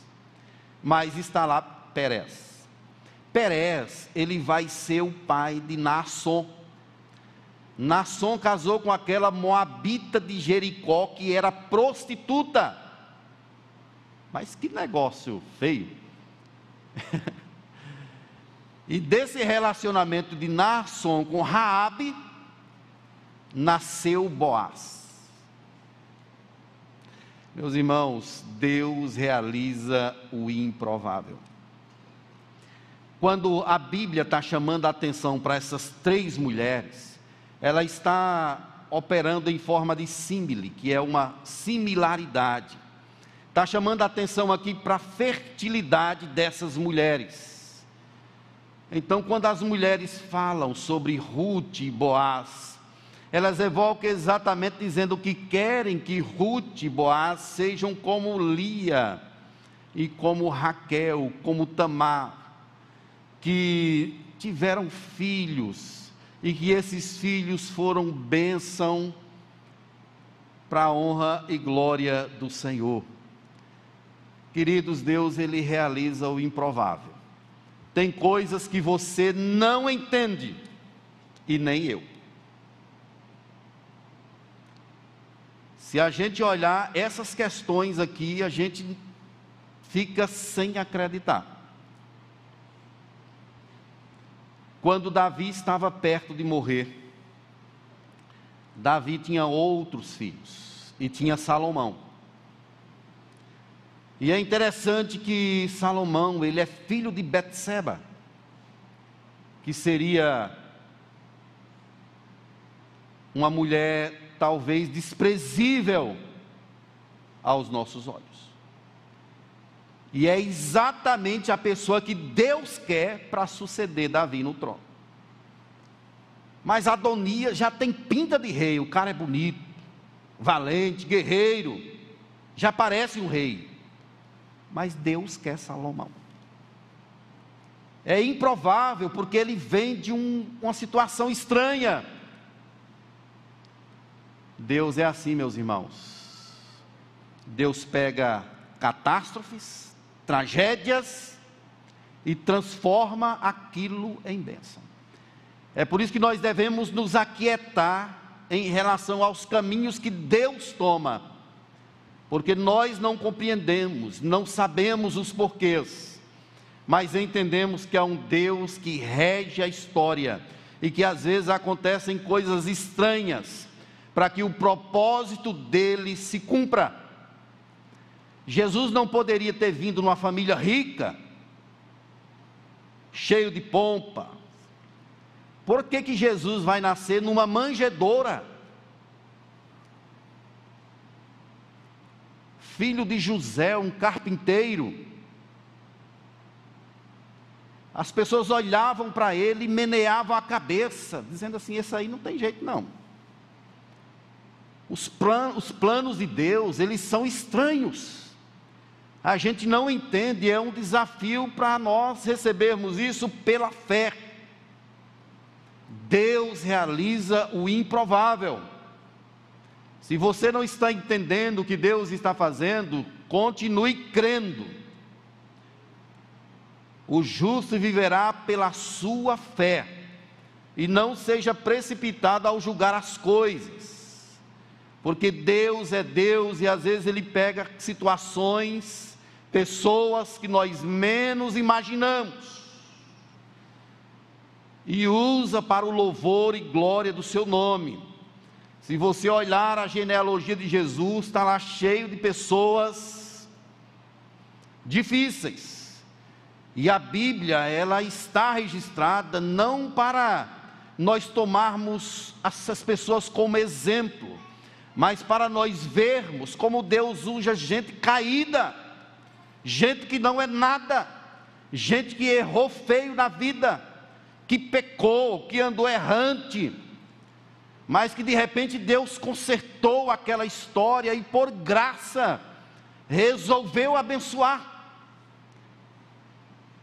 Esse é o Evangelho de Deus, meus irmãos, que perpassa as barreiras daquilo que nós temos como certo. Às vezes nos deixa confusos em relação àquilo que ele está fazendo. Elimeleque sai de Belém, vai para Moabe, vai morrer lá, junto com seus dois filhos, vai trazer uma moabita desprezível aos olhos dos israelitas. Mas é essa mulher que Deus vai usar poderosamente. Essa é a mulher virtuosa de Provérbios 31. É Ruth. O livro de Ruth na Bíblia hebraica é o livro que vem depois de Provérbios. E há uma indicação pelos estudiosos que essa é a mulher virtuosa. É a mulher que é utilizada, que é usada como instrumento de glória para Deus. Que atesta a fé, que glorifica ao Senhor, que faz a sua confissão, que se entrega, é corajosa e Deus faz o improvável através da vida dela. É o que aconteceu comigo e com você, querido. Olhe para a sua história. Quem era você? Errante, perdido, preso em grilhões, pecador. Se fosse possível revelar o nosso passado aqui nesse telão, eu acho que a gente não voltava nesse lugar nunca mais, de tanta vergonha de coisas feias que nós fizemos. E de repente Deus pega nós e nos faz assentar entre príncipes, entre príncipes do seu povo, nos chama de santo, nos declara justos. Isso é graça de Deus, é o improvável que aconteceu em nossas vidas. Ele nos visitou, Ele nos encontrou, nos salvou, nos fez ser seus filhos, seus herdeiros. Finalmente, meus irmãos, eu quero abordar aqui nesse texto a história, a história que está sendo contada por Deus. Ela sempre terá um final glorioso, sempre terá um final feliz. É isso que acontece com Ruth e Noemi aqui no final dessa história o grande casamento acontece.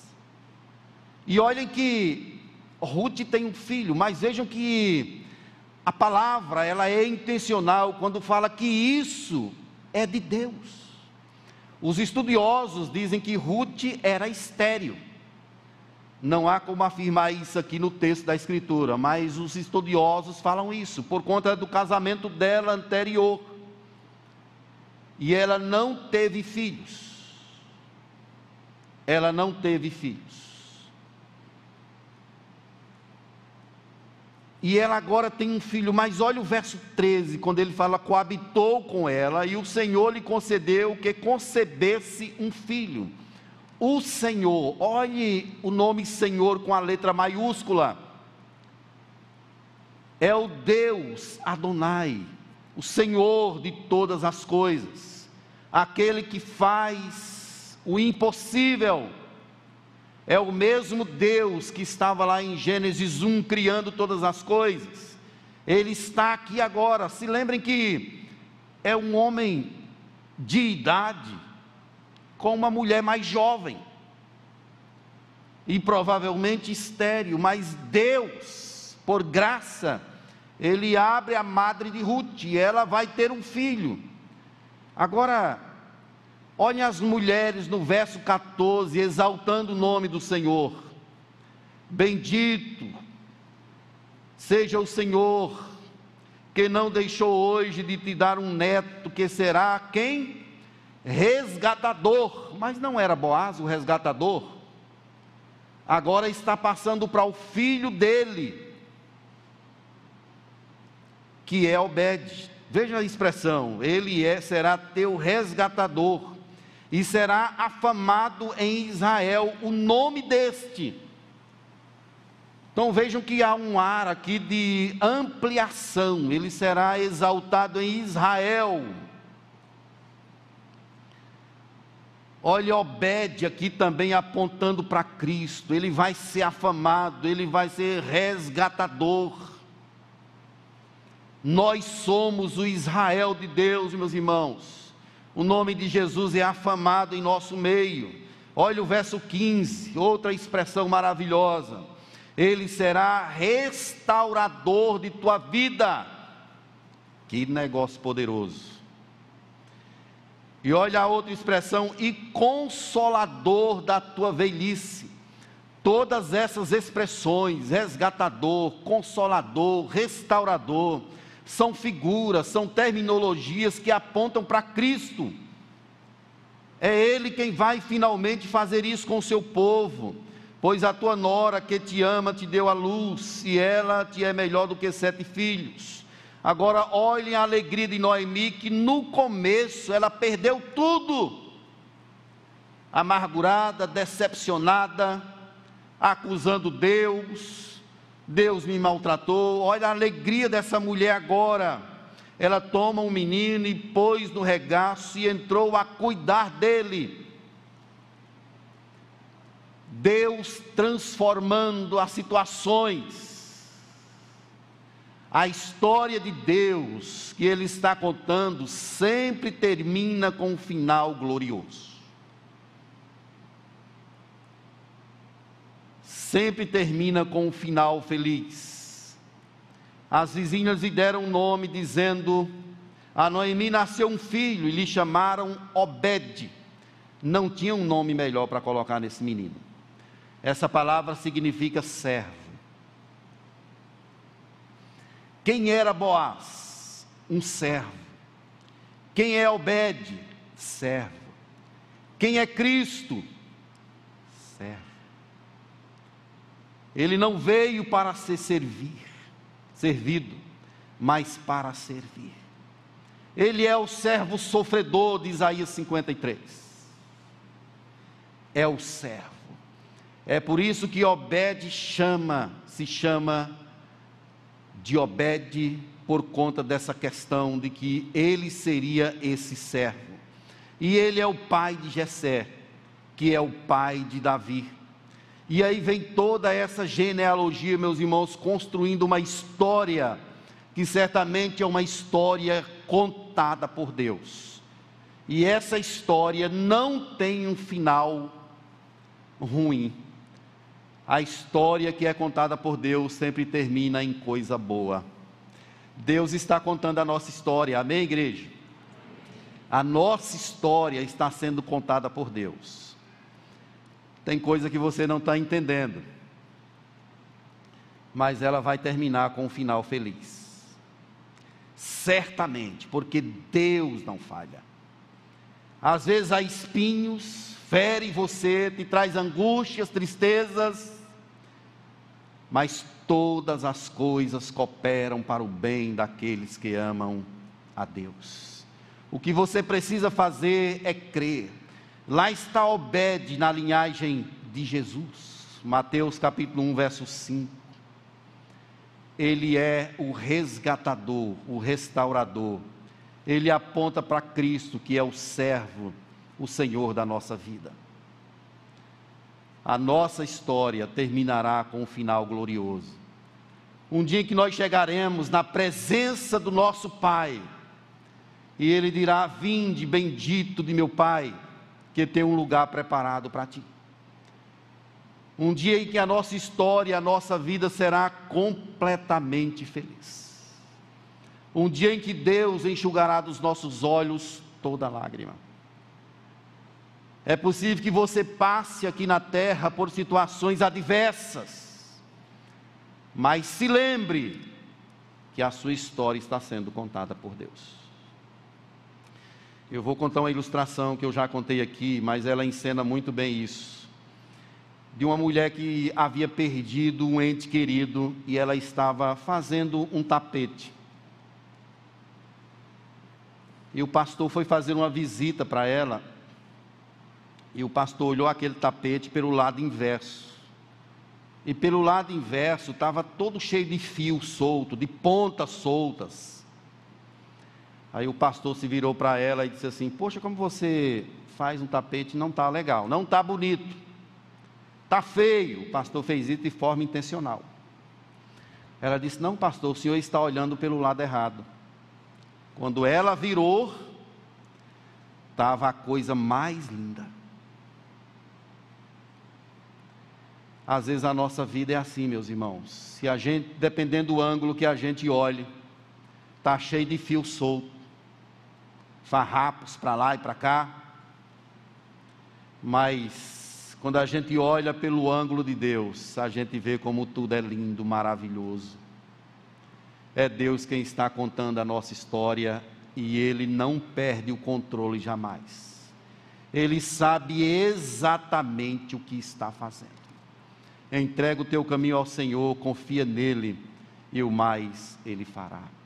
Há uma reverberação bíblica que mostra o Evangelho, através de símbolos, personagens, sinais, eventos, tudo apontando para algo maior, que é Jesus Cristo. A boa notícia, a boa nova, o Evangelho é o poder de Deus para a salvação de todo aquele que nele crê. E é sobre isso que o livro de Ruth está falando. Não é para um casamento, não é uma história sobre morte, sobre viagens. A história de Ruth é sobre a nossa salvação. É o que Deus faz em Cristo Jesus, nosso Senhor. E aqui, para a gente concluir, eu quero trazer algumas questões ao nosso coração, para ficar em nossa mente também, a nossa memória. A primeira delas é que Jesus pagou um alto preço para nos resgatar. Jesus pagou um alto preço para tirar você do império das trevas. Foi um preço de sangue. Ele entregou a sua própria vida. Uma outra questão é que com Deus a nossa história terminará muito bem. Persevere. Seja fiel até o fim. Continue glorificando a Deus em toda e qualquer situação, mesmo em face da morte, mesmo diante de questões ruins aparentes. Deus está contando a tua história e tudo terminará bem. Uma outra lição que podemos memorizar aqui é que Deus interveio e transformou a nossa história ele aceitou gente que estava à margem, imerecedor, distante. Ele permitiu que essas pessoas entrassem em sua casa e prestasse a ele louvor e adoração. Tudo isso é um retrato de graça, bondade e misericórdia. E por fim, querido, não importa onde você está, não importa onde você esteve, refugie-se em Jesus, peça perdão a Ele. Ele transforma a nossa história. É por isso que Paulo disse em 1 Coríntios que se alguém está em Cristo é nova criatura. As coisas antigas ficaram para trás. E eis que tudo se fez novo. Por isso eu te digo que não importa o que você fez, quando a gente se arrepende dos nossos pecados, Deus os lança no mais profundo abismo e deles não mais se lembra. Isso é graça, é perdão imerecido, é favor de Deus, é presente de Deus para cada um de nós.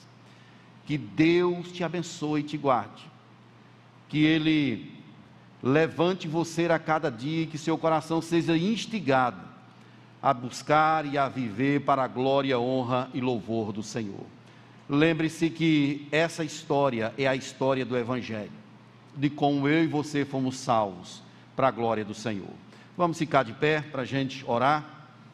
Curve a sua cabeça e pense um pouco na sua vida. Onde você estava? Cada um se desviava pelo caminho e de repente chega uma boa notícia. É a notícia do nascimento de uma criança. É o evangelho que chegou. Os cegos veem, os coxos andam. E aos pobres está sendo anunciado o reino dos céus. É a história que se completa.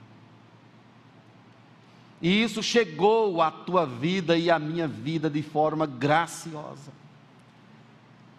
Pelo poder do Espírito, nós ouvimos dessa boa notícia na igreja, no carro, por um amigo, em um PG, no trabalho, nas mais diversas situações e lugares. Mas o fato é que um dia nós ouvimos que Jesus é o caminho, a verdade e a vida. E o Espírito fez brotar essa palavra em nosso coração, nos dando vida tirando a venda dos nossos olhos, destapando os nossos ouvidos. E de repente a gente passou a enxergar coisas grandiosas. E vimos o quanto Ele foi gracioso. Perdoou o nosso pecado. Nós matamos o Filho de Deus e mesmo assim Ele nos abraçou, nos amou. E disse assim: Tu és meu, eu te vi antes da fundação do mundo entra na minha casa. Oh Deus gracioso, evoque do nosso coração agora o sentimento da gratidão. O Evangelho chegou até nós. Ele é o poder do Senhor para a salvação de todo aquele que nele crê.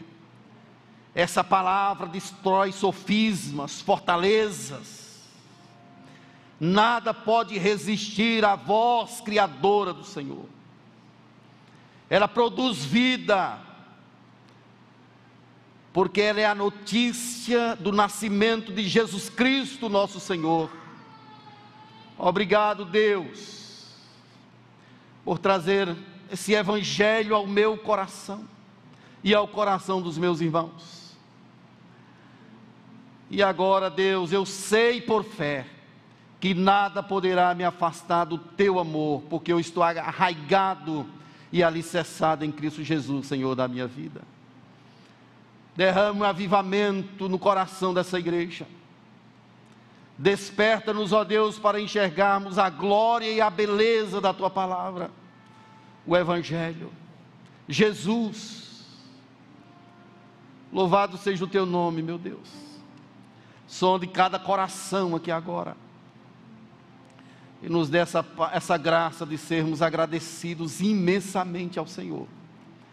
E que isso se traduza em louvor, exaltação, glória, adoração ao teu nome e ao nome de Jesus. Porque a tua palavra diz que ele é digno de receber a honra, a glória e o louvor. E que seja assim na igreja nessa tarde, nessa hora, em nome do Senhor Jesus.